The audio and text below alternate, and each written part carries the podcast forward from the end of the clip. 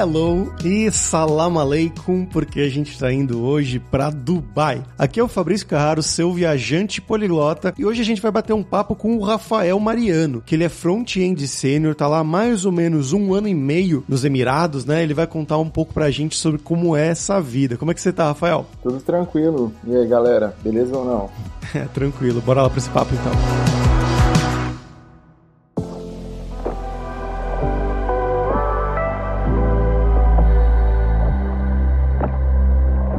Rafael, pra gente começar, cara, eu quero que você responda a pergunta que eu faço para todo mundo, que é para você se apresentar para os nossos ouvintes. Então, de onde que você é do Brasil? O que que você estudou e um pouquinho do passo a passo da sua carreira, né, até você chegar aí nos Emirados. Meu nome é Rafael, eu tenho 31 anos, sou casado, eu tenho duas gatinhas, eu sou natural de Ribeirão Preto, interior, pé vermelho. Comecei a programar quando eu era criança, era bem, bem, bem pequeno mesmo. Depois dos 16 anos, até entrar na faculdade, eu tive um grande apagão, então não fiz nada nesse meio tempo. Eu digo relacionado à computação. E, enfim, isso. Na faculdade eu passei por vários cursos de computação, todos na USP. Nunca me formei, acabei por não me formar. Fiquei quase uma década na faculdade, mas não me formei. No começo da faculdade eu morava no alojamento estudantil e aí eu trabalhava com várias coisas não técnicas, é, pelo menos não de tecnologia, e para me manter na faculdade. Então, trabalhei como churrasqueiro, garçom, açougueiro. Churrasqueiro, caramba. Legal. É, nossa, trabalhei de tudo, cara. Tudo mesmo. É, isso, isso é uma habilidade que vai pro futuro, churrasqueiro. Vixe, essa daí eu carrego. Não, e eu me gabo, viu? Porque eu sei fazer um bom churrasco. Enfim, o, pior, o problema é que agora a maior parte dos meus amigos eles são vegetarianos. É, agora o churrasco que a gente faz é de abobrinha.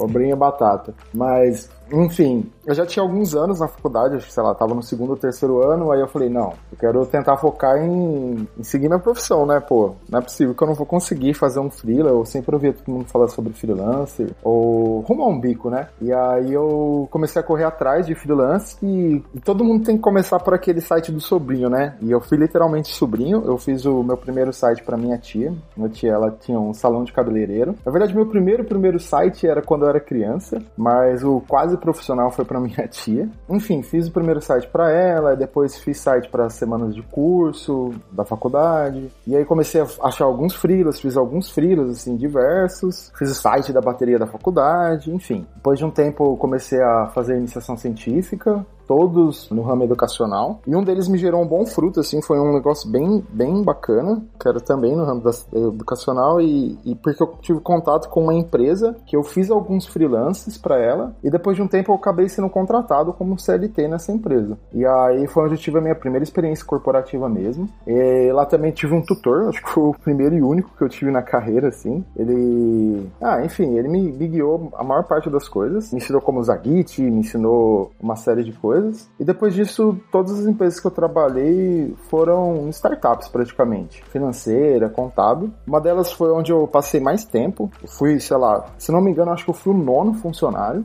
Eu entrei como estagiário e, enfim, fui evoluindo dentro da empresa, né? Até, até virar tech lead de, do time de front-end e foi isso. E aí, em meados de 2021, eu recebi a proposta para vir para Dubai, trabalhar como dev, uma empresa de cibersegurança e, enfim, foi assim que eu cheguei aqui. Mas como é que aconteceu o processo dessa empresa chegar em você? Foi LinkedIn mesmo ou alguma outra maneira? Foi o LinkedIn mesmo, mas eu meio que eu meio que eu já tava caçando assim. Eu, eu mudei meu currículo para o inglês. Então eu acho que o meu currículo hoje no LinkedIn tá meio a meio, pelo menos a maior parte tá em inglês. E aí foi durante a pandemia que tava aquele burbulho, né? Tipo, cara, eu recebia cerca de uns 3, 4 convites por dia, assim, no, no, no LinkedIn, mas acho que é sobretudo porque eu tava em São Paulo, né? Eu acho que São Paulo é bem caótico o mercado de TI. E aí eu já tinha cozinhado essa ideia de morar no exterior muito antes, e foi uma coisa muito bem trabalhada que a, que a minha, na época, era noiva, a gente morava junto, a gente tava morando junto já, e aí eu recebi uma proposta. Na verdade, teve duas propostas que caminharam mais, assim, que eu discuti um pouquinho mais. Uma era uma empresa sueca financeira, e a outra foi essa empresa em Dubai. Ele me mandou o convite, e aí eu Na hora eu falei, nossa, eu recebi um convite inusitado aqui. E aí falei com a minha, com a minha esposa, falei, nossa, olha só esse convite, tal, Dubai. Eu falei, nossa, Dubai. E até então eu achei que Dubai era um país, viu?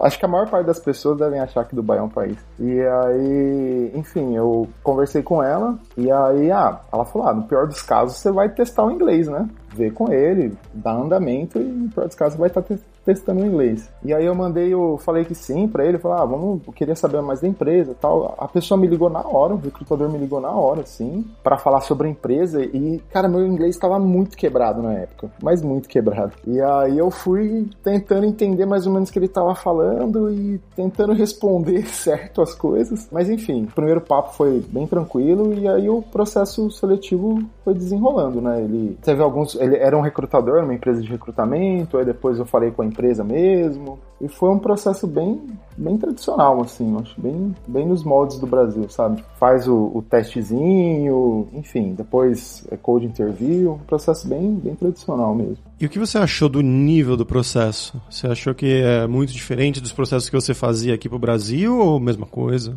Olha, eu acho que o processo foi bem parecido do que eu estava fazendo no Brasil, talvez até um pouco mais, mais, mais fraco porque eu acho que foi até um pouco mais fraco mesmo. Porque o maior, a maior barreira mesmo foi, foi a língua, assim, na hora, né? Porque, cara, é um nervosismo, eu não tenho muito. Eu, aprendi, eu comecei a aprender, eu já tinha, lá, 25 anos. Não, porque o meu inglês vem aquele, é aquele inglês de jogo, né? Era hi, bye e coisas relacionadas a jogo, assim. Potion, Elixir. É, já, já, Giant já sacou. Ant. já sacou.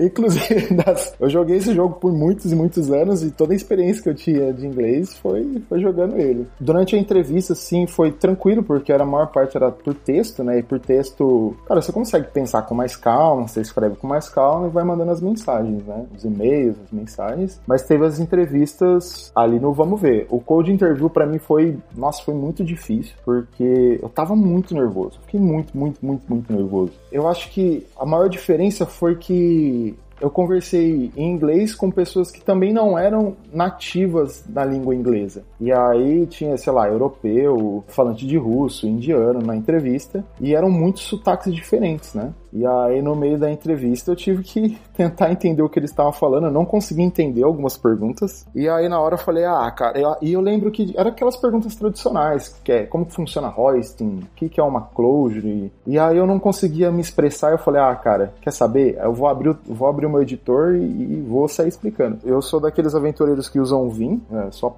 cara, sou realmente apaixonado pelo Vim. Você e mais três pessoas. É, eu, no meu universo de colegas só tem um outro chapéuzinho de alumínio que gosta de vinho, assim.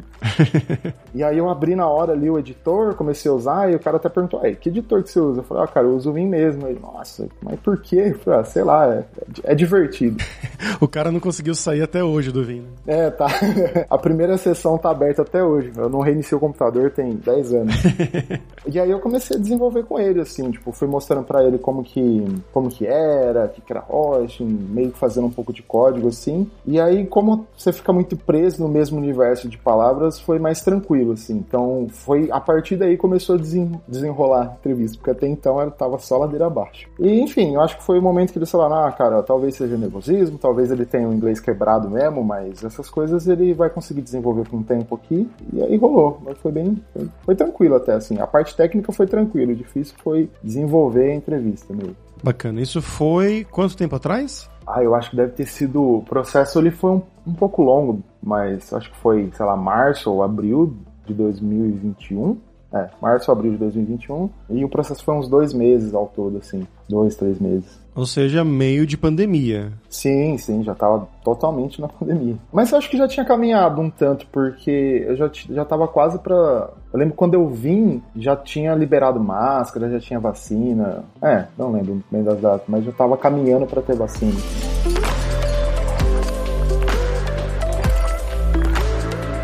E como foi essa mudança, então, essa primeira chegada? Você chegou aí para Dubai antes ou só foi direto já com a mudança de Malicuia? Cara, eu nunca tinha saído do Brasil, assim. Até os quase 30 anos de idade, eu nunca tinha saído do Brasil. E aí, para mim foi uma aventura, né? Porque eu conversei com a minha esposa, foi, foi, é, foi mais ou menos assim quando a empresa fez a proposta, eles fariam visto para minha noiva na época e eu até expliquei para eles, cara, a gente tinha união estável, mas a gente não tava casado. E aí a, moça do, a diretora da RH falou, então casa, que esse documento não vale aqui. Ah, hoje, o por sinal, hoje vale, hoje a união estável vale aqui, mas na época não valia, ano passado, né? É, ano passado. A gente casou assim, meio que às pressas, tanto que a gente foi no, no cartório e precisaria é, esperar um mês. Eu falei, não, cara, não dá pra fazer antes tal. E a moça do cartório conseguiu adiantar pra gente, assim, a gente casou com um tempo menor com um mês. E foi, a gente foi o primeiro da fila, cara. A gente casou, sei lá, 7 horas da manhã. O juiz de paz tava com aquela cara de sono, mas, enfim, eu vim sozinho. É, eu vim primeiro. Não, Vamos, deixa eu ir lá confirmar que, que esse sonho é realidade mesmo, que ninguém vai vender os meus órgãos. Conforme a gente for vendo que, ah, vou escolher casa, vou escolher tudo certinho. E aí depois ela, ela viria, depois de um ou dois meses. E aí ela ficou na responsabilidade de vender tudo lá, né? Mas enfim, eu vim pela Emirates, né? A empresa ela, ela arca com todo o processo de, de entrada no país, tudo certinho o hotel e tudo mais. E aí, cara, eu vim super tímido no voo, porque tava no meio da pandemia, então o voo não tava muito lotado. Usei máscara o voo inteiro, tava todo mundo de máscara. Os, os comissários estavam usando aquela super proteção, né? E ainda tava um pouco assustado por causa da pandemia. Mas, nossa, quando pousa na cidade, assim, foi uma coisa incrível, né? Porque esquece, você já não vai ver muito, quase ninguém falando português, porque tinha alguns comissários que falavam português no voo, acho que um, pelo menos. E aí a cidade ela é muito, muito, muito bonita, assim. Quando. Porque o, sair do aeroporto ele é todo planejadinho, assim. Então você passa por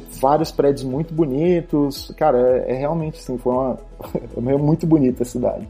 Engraçado, né? Porque geralmente, quando você vai em outros lugares, na maioria dos lugares eu diria até, o aeroporto é numa área afastada que geralmente é bem feia ao redor, né? Tipo, Guarulhos, sei lá, o Galeão também no Rio de Janeiro, né? Você sai de lá, ao redor é fábrica, porto, tem uns negócios bem feios. E aí, pelo jeito, né, eles pensaram de uma maneira que fosse lindo e impressionante, né? Venham para cá e fiquem maravilhados com a cidade. Cara, o aeroporto em si, ele já é muito incrível. Ele, ele é gigantesco e aí ele é muito bonito por dentro, assim. Ele é realmente muito moderno por dentro. E como eu vim pela Emirates, você entra no, no, no saguão lá principal, né? Então, cara, nossa, muito, muito, muito bonito. E quando você sai do aeroporto, e, e, e da mesma forma que o aeroporto é gigantesco, ele é caótico, né? E aí, enfim, peguei o táxi ele já sai na, na Sheikh Zayed, que é uma rodovia que corta a cidade, assim. E aí, quando você vai passando, você vai vendo os monumentos da cidade, que é o, o frame, né? O maior frame do mundo, o Burj Khalifa, Museu do Futuro. Você vai vendo todos os, os, os pontos turísticos. Não todos, mas algum deles. E aí é... Cara, realmente, assim, a saída do aeroporto até chegar na, no, na onde eu ia ficar, no hotel, era, nossa, era muito bonito. E aí é engraçado que eu tava ouvindo música e eu lembro da música, assim. Então toda vez que eu ouço a música, eu tenho essa mesma sensação de quando eu entrei na cidade, né? E como era durante a pandemia, eu achei até engraçado eles terem é, exigido que você fosse para ir para começar a trabalhar diretamente. Quando você foi, você começou a trabalhar no escritório mesmo ou remotamente de um apartamento? Sim, sim. Eu comecei a trabalhar do, do escritório, porque como é cibersegurança, tava todo mundo trabalhando do escritório, mas eu acho que aqui essa cidade ela tem uma característica meio maluca assim, porque quando a gente fala de tecnologia, a gente sei lá, no Brasil ainda tem um movimento muito de trabalhar com coisas na cloud, né? E aí aqui eu sinto que a gente que tem um movimento meio que contrário, assim. A maior parte das empresas, elas têm quase tudo on-premise.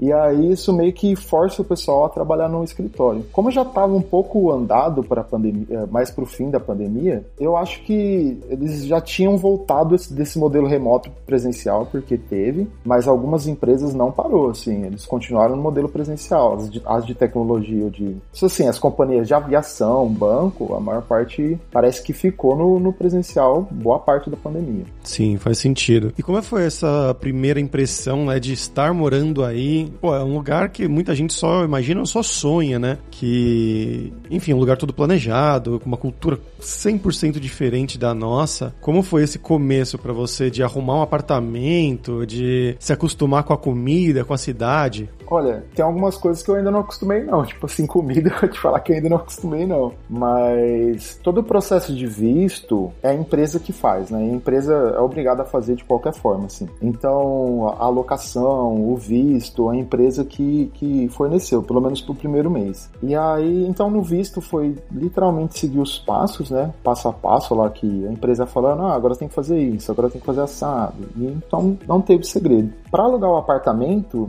foi super tranquilo também. Como estava no meio da pandemia, os preços tinham caído muito, assim, muito mesmo. Eu acredito que, sei lá, deve ter caído de 30% a 50% o valor original. E aí tinha muito apartamento vago e não é muito burocrático para alugar. No Brasil, sei lá, cada imobiliária tem o seu contrato, né, escrito do seu jeito, é aquela bagunça. E aí aqui ele tem um contrato padrão governamental e aí eles têm só algumas cláusulas extras, tipo, sei lá, o apartamento estava pintado, entregou com duas chaves. É, é isso, assim, muito simples, muito, muito objetivo. Uma desvantagem aqui é que algumas coisas você paga anual, inclusive o apartamento. Então você não paga mês a mês, você paga o anual. E isso foi super pesado, mas a minha empresa foi bacana e ela, ela pagou o primeiro ano e descontou do salário mês a mês. E aí então eu tava, numa, eu tava numa posição bem tranquila, assim, para conseguir achar apartamento, negociar preço. Tava no meio da pandemia, assim, foi.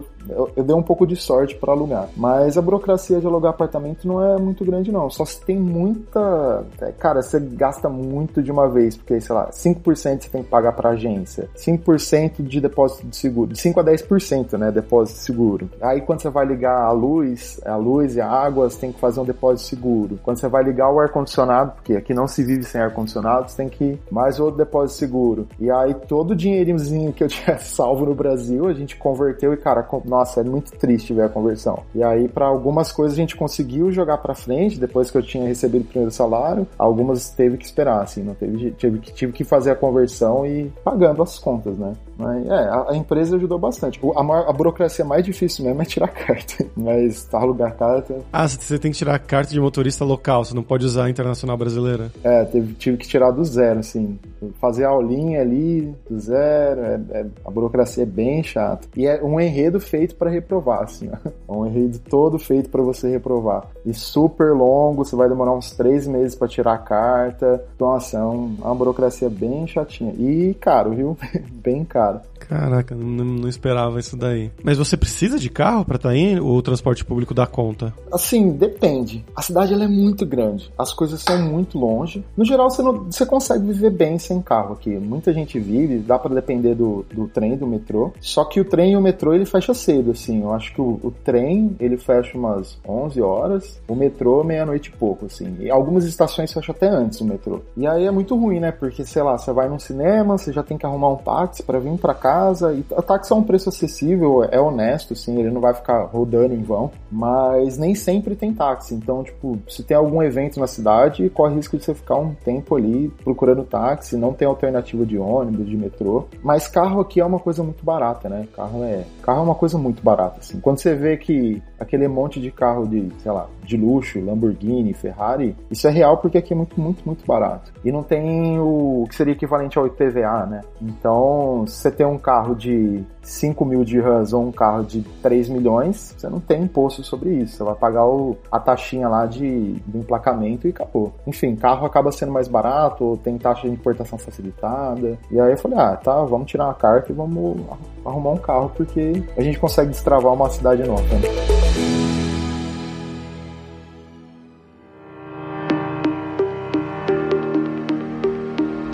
Bom, voltando para a parte do trabalho, né? Como que foi você chegar aí e você falou, né? Tem pessoas de, de vários lugares. Nesses né? países, geralmente, o que a gente ouve falar, pelo menos, né, ouviu falar bastante durante a Copa, agora no Catar, mas vale para os Emirados também, é que a maioria da população, das, dos trabalhos, pelo menos, que vocês fazem por aí, não são feitos por pessoas locais, né? Porque não tinha tanta gente assim. Foram cidades construídas e com muitos, muitos, muitos imigrantes mesmo. Então, eu imagino que seja a mesma coisa, né? Os seus pares no trabalho sejam sejam pessoas do, do mundo inteiro e não só árabes, né? Não só emirates, não sei como ser qual, qual que é o, o gentílico.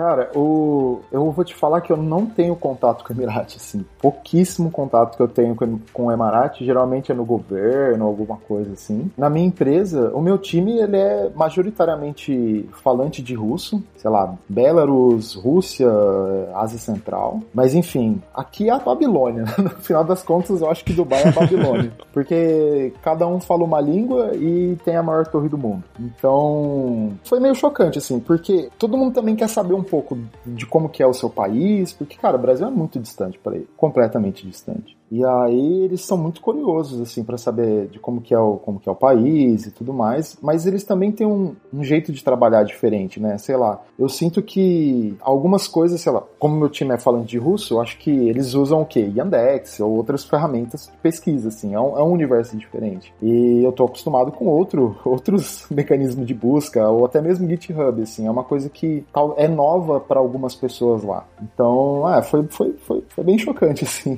conversar com pessoas pessoal quando eu cheguei aqui. Foi um choque cultural muito grande. E tem, por exemplo, no dia a dia do seu trabalho, né? você falou que você desde o começo ia pro escritório. Tinha uh, o bate-papo, o cafezinho, o churrasco, o barzinho no final de semana? Ou nada, nada disso? Nossa, isso daí eu sinto falta, viu? Ah, o pessoal aqui ele é, é bem focado, assim. Não são todos, eu acho que vai de algumas culturas, mas eles não têm muito de ficar papeando ao longo do dia. Então, sei lá, não tem um café da manhã. Tanto que eu cheguei, eles não tinham o costume de almoçar junto, assim. Tipo, cara, todo mundo almoça ali ao redor da empresa, mas eles não tinham costume. E aí eu falei, não, gente, vamos começar a almoçar junto, assim. Aí eu consegui implantar a quarta-feira que é o almoço do time. E aí é o único dia da semana que a gente almoça junto, que cada um come uma comida também, a culinária de cada um é bem diferente. Mas eles não têm muito costume de, de papear. Eu acho que também para sair assim, tipo, exige uma inércia muito grande para ir em algum lugar. Ah, vamos num bar, vamos, sei lá, vamos fazer alguma coisa, exige uma inércia muito grande. Porque cada um tem o seu compromisso depois, né? Sei lá, cuidar da família, alguma coisa assim, ou até mesmo pós-trabalho. E aí exige uma inércia um pouco grande. Mas, enfim, acho que aos poucos, assim, pelo menos toda vez que a gente sai, o pessoal é muito curioso sobre, sobre tudo. Então, acaba sempre tendo assunto, né? Não fica aquela mesa mórbida onde um fica olhando pro outro e não sabe o que falar, né? Mas o pessoal olha é bem, bem focado no trabalho, assim, no geral. E qual stack que a empresa usa, né? Você falou que tem a ver com cibersegurança, imagino que não possa falar muito a fundo, né? Mas se for possível falar stack que a empresa usa e tudo mais. Cara, eu acho que muito próximo do que eu tava usando no Brasil, viu? Como eu sou programador front, a gente usa, sei lá, React, D3, essas mesmas ferramentas, Node, enfim, e afins. Do lado do, do back-end, Python, Kafka, Kubernetes, é, é bem parecido, assim, é, é, bem parecido. Só que eu acho que a diferença é que eles, eles ampliam mais o uso do Python pela praticidade da linguagem, né, e, e juntar eu acho que é uma linguagem mais multidisciplinar e aí é mais difundido o Python dentro da empresa. Mas no front as, as tradicionais que a gente usa no Brasil mesmo, assim. Style Components, Material UI, enfim. Mas o, o único problema é, é, que a maior parte das tecnologias são on-premise. Aí dá uma, dá uma engasgada, sabe? Um pouco mais difícil, assim. Fazer um deploy exige um, uma energia bem maior para fazer o deploy. Mas enfim. E o nível dos programadores, do, do pessoal, né, dos seus pares, você achou diferente do nível que você tinha no Brasil ou parecido? Sim, cara, achei bem diferente, porque aqui, como contratar é uma coisa cara, porque você vai ter que importar essa mão de obra ou não. É, vai ser bem difícil encontrar um programador aqui. O nível de senioridade é bem alto. Então, a minha empresa, eu acho que ela não contrata júnior nem estagiário. Assim, no geral, estágio e júnior é uma coisa que eu não sei se contrata aqui nos Emirados. É muito difícil você ver vaga, rarissimamente você vê vaga. E aí aqui tem também a, uma lei de emiratização. O governo força as empresas a contratar a Emirate. Então eles vão contratar as mão, mão de obra bem especializada, que geralmente é comercial, né? Ou eles vão contratar estagiários e júniores. Então você sempre vê essa disparidade, assim, do tipo, cara, é bem comum ou o pessoal ser muito, muito iniciante ou é um pessoal bem mais avançado mesmo. A gente tem alguns, tem, tem Emarate na empresa, claro, mas a maior parte não é de, de, de computação. Cara, eu acho que no meu, meu time é majoritariamente sênior, assim, então O nível é bem mais alto mesmo, mas geralmente o pessoal eles estão focados especiali é, na especialidade, né? Então, aqui tem muito essa ideia de criar um silo, não tem muito time interdisciplinar, o que é uma coisa que também foi, foi meio ruim para mim, mas enfim, o time é bem sênior, eu acho que deve ter um ou dois mid-level, assim, e é, eu acho que é isso.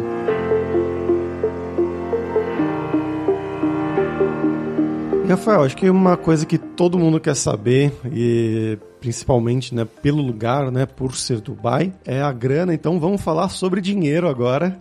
eu quero perguntar as questões, né, como você falou, que, pô, é um lugar caro, né, as coisas são um pouquinho mais caras e também só tem sênior, então eu imagino que o nível aí de, de salários dessas coisas seja bem agradável, vamos dizer assim. Mas eu queria perguntar em geral também, né, qual é o preço das coisas, tipo, de aluguel, né? Você falou que tem que pagar anualmente, que é uma porrada, mas o preço dividido mensalmente é ok? É comparável comparável com o Brasil ou com, sei lá, Europa, Estados Unidos, quanto que é mais ou menos, e também umas faixas salariais, né, de, vamos dizer, um pleno e um sênior, mais ou menos quanto ganharia aí para os nossos ouvintes que estão pensando, quem sabe, em ir para Dubai também. Tá, vamos lá. De salário, estagiário júnior eu, eu não sei muito bem. Eu tentei já pesquisar, eu nunca acho muito sobre essas duas áreas, mas eu acredito que um júnior deve flutuar entre, sei lá, 20 e 40 mil dólares anual. Um mid-level deve ser entre 40 e 80 e sênior de 80 a 120 mil dólares anual. E aí, e é engraçado que depois também eu não sei muito, porque no Brasil a gente tem vários níveis, né? O pós-sênior, assim, sei lá, principal e aí vai.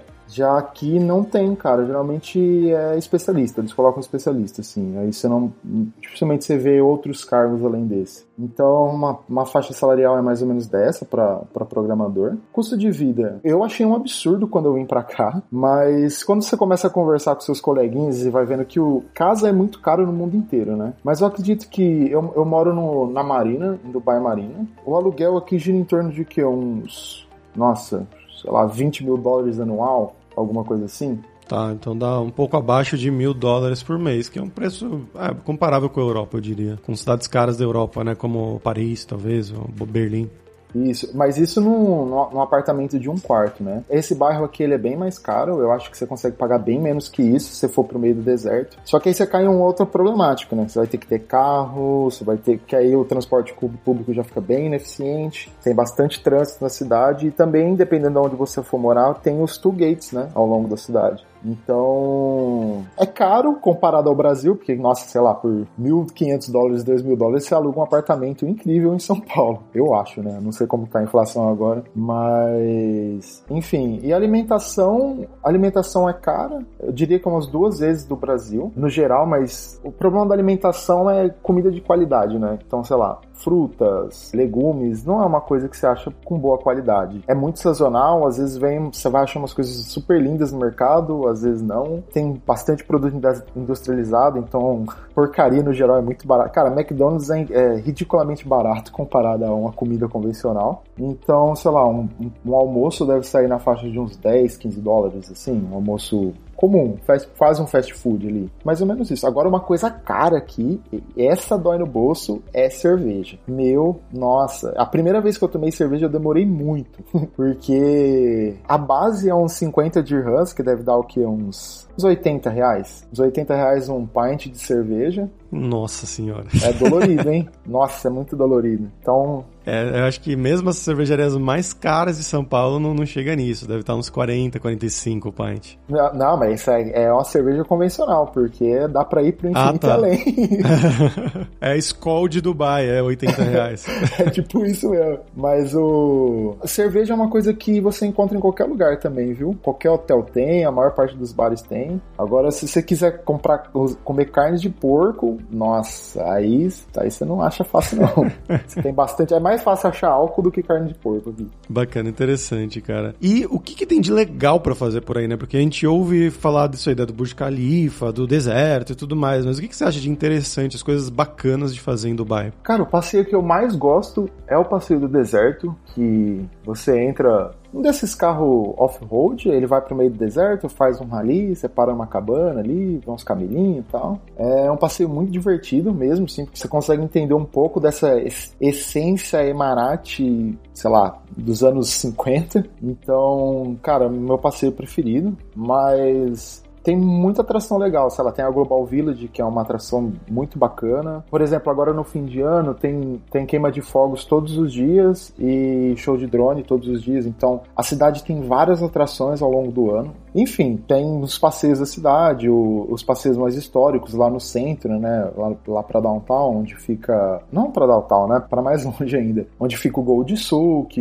os Souks no geral. Uma, preservado um pedacinho da cidade antiga. O Dubai Frame também é muito incrível. Então, tem bastante passeio para fazer, mas o problema é que a maior parte deles fecham no verão. A imensa maioria fecha. E o verão é simplesmente insuportável nessa cidade. Por isso que eles fecham. Cara, o Global Village é um, é um dos melhores passeios e fecham. E o passeio do deserto também dá uma bela caída, né? Meu, você ir lá pro meio do deserto, no calorzão do verão, tem que ser forte. É tipo, chega a 50 graus, o pessoal fala, né? Sim, sim, literalmente. Literalmente. Sensação térmica até sobe um pouco além disso. E aí aqui tem um outro problema que a cidade ela é litorânea, né? Então é um calor úmido. É, eu vim de Ribeirão e Ribeirão é aquele calor seco, né? Pelo menos você não fica suando loucamente na rua. Mas aqui é um calor muito úmido, cara. E a cidade venta muito. Então parece que você tá dentro de um secador de cabelo, assim, o tempo todo. Então você tá andando na rua, parece essa sensação de secador de cabelo. Que gostoso.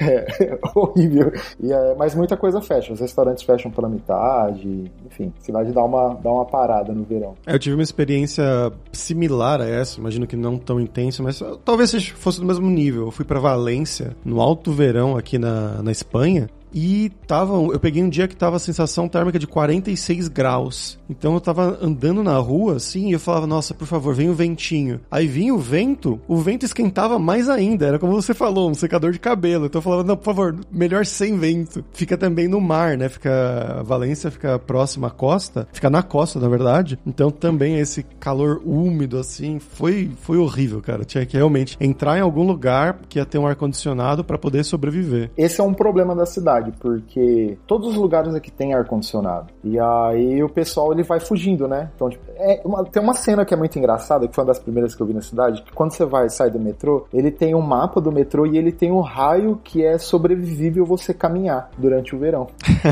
então as pessoas, elas vão vai de um lugar para o outro, mas elas vão parando no ar condicionado no meio do caminho para dar aquela recuperada, né? E aí eles vão parando no meio do caminho. Então todos os lugares têm ar condicionado. Só que o problema é que alguns lugares o ar condicionado é muito forte. Eu acho que eu passei mais frio aqui no deserto no meio do verão do que eu passei, sei lá, no Brasil, em qualquer lugar que eu já visitei. Porque deixa muito forte o ar-condicionado. Então a gente anda de blusa durante o verão. Porque tem que aguentar o ar-condicionado dos lugares. Que loucura, cara.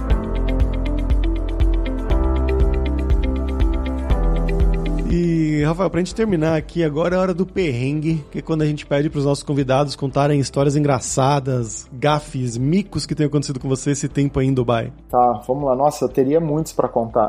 Mas.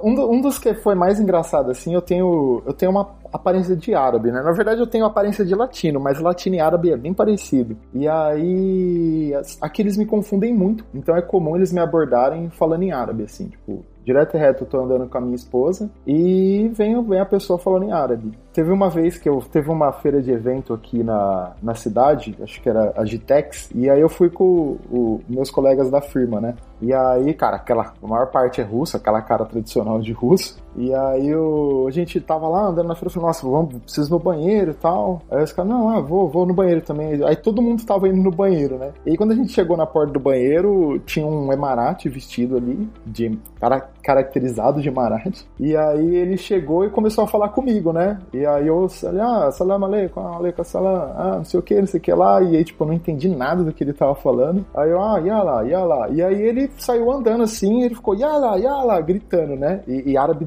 gosta de gritar, que é uma coisa incrível. E aí a gente foi, ele mostrou um outro banheiro e falou, da, ah, yala, não sei o que. E eu falei, ah, beleza, que lá não, não podia usar, esse daqui pode. E a gente foi, o pessoal da firma olhou assim pra mim, ô, esse cara tava falando em árabe com você? Eu falei, ah, eu acho que tava. Ele achou que, ele achou que você era árabe? Eu falei, é, cara, talvez sim. E, e é isso.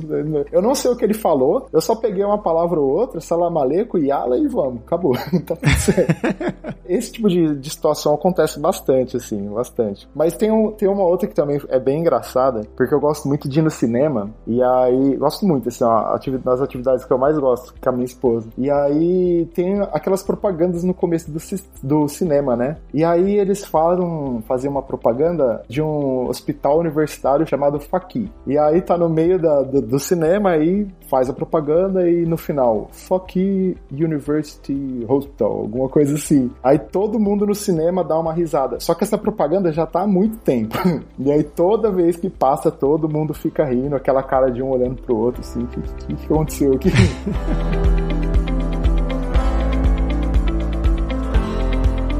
Cara, muito obrigado pelo seu tempo, pela sua participação. Você quer divulgar alguma coisa? Tem minhas redes sociais, se alguém quiser saber como que é a Arábia, como eu estiver no processo seletivo, quiser trocar ideia, fica à vontade para me chamar. Eu sou um cara bem acessível. Os links do Rafael vão estar lá na descrição desse episódio em devsemfronteiras.tech.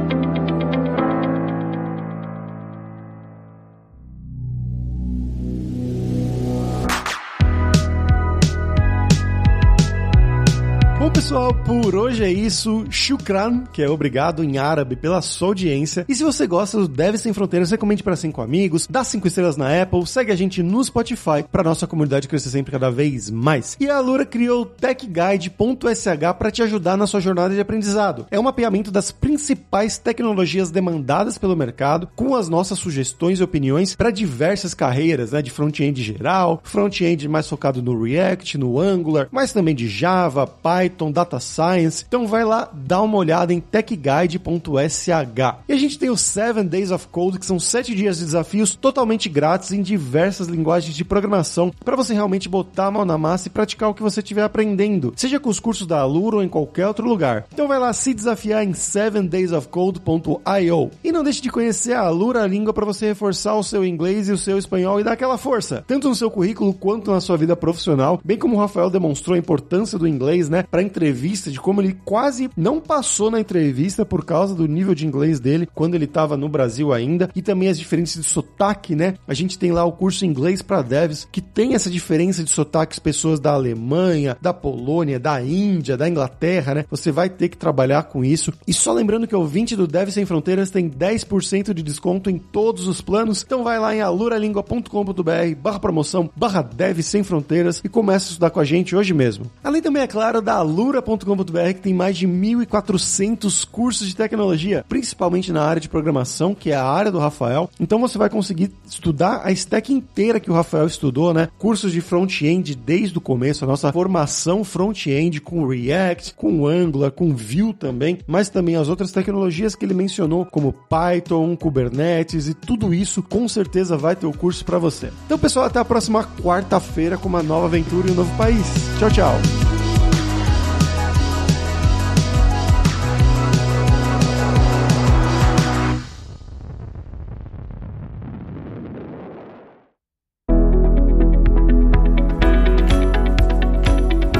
Podcast foi produzido pela Alura, Mergulhe em Tecnologia, e Faculdade FIAP, Let's Rock the Future. Edição e sonorização, Radiofobia Podcast e Multimídia.